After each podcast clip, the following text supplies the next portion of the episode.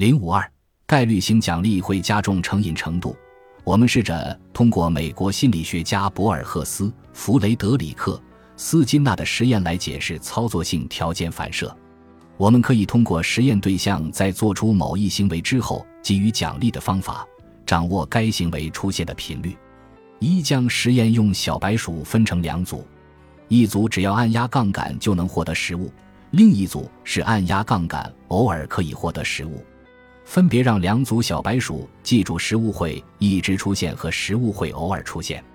二在小白鼠学会上述技能后。将装置调整为不论怎么按压杠杆都不会掉出食物。三食物会一直出现组的小白鼠在发现无法继续获取食物时，认为不会继续掉出食物，故而不再按压杠杆。四食物会偶尔出现组的小白鼠会认为下次也许还会掉落食物，继续按压杠杆。这被称作部分强化。部分指的是偶尔出现，强化指的是掉出食物。在小白鼠看来。原本就是偶尔掉落食物，就算这次没有，下次也许就有了。他们这样期待着，才一直按压杠杆。如果我们将斯金纳箱中的小白鼠换成沉迷社交游戏的玩家，强化就是稀有道具、积分、来自其他玩家的赞赏之类的奖赏。下一次一定能中大奖。如果现在放弃了，那么之前氪的金都浪费了。玩家有了这样的想法。才会越陷越深。此外，强化的出现频率也是导致成瘾的因素之一。一般来说，奖励是固定出现或者随机出现的。放在社交游戏里，前者相当于抽五次卡能中五次，而后者相当于奖励是随机出现的，有时抽三次中两次，有时抽十次也不中一次。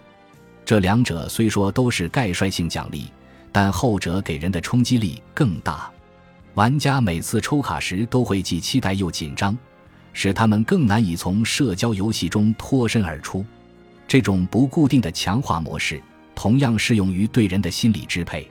虽然这和网络成瘾没什么关系，但我也想借此机会聊一聊，比如夫妻之间的家庭暴力，妻子被丈夫殴打、痛骂，长期处于一种心理支配下，明明自己是受害者。却不断自责，错的是我，我应该对丈夫更上心一些，一味迁就丈夫。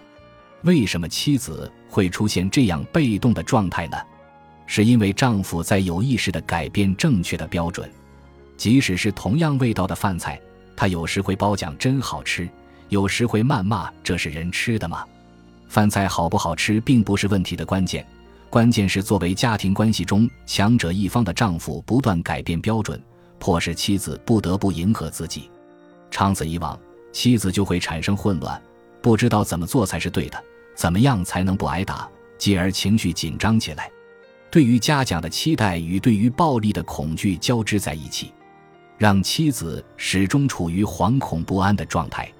一直处于这种压力下的妻子，一旦感受到平时动辄冷言相对的人偶尔流露出的温柔，这份温柔就会被极度扩大。明明自己做的不够好，丈夫却这样对我。妻子这样想着，愈发陷入支配与从属的关系里，也更难从悲惨的婚姻生活中逃脱出去。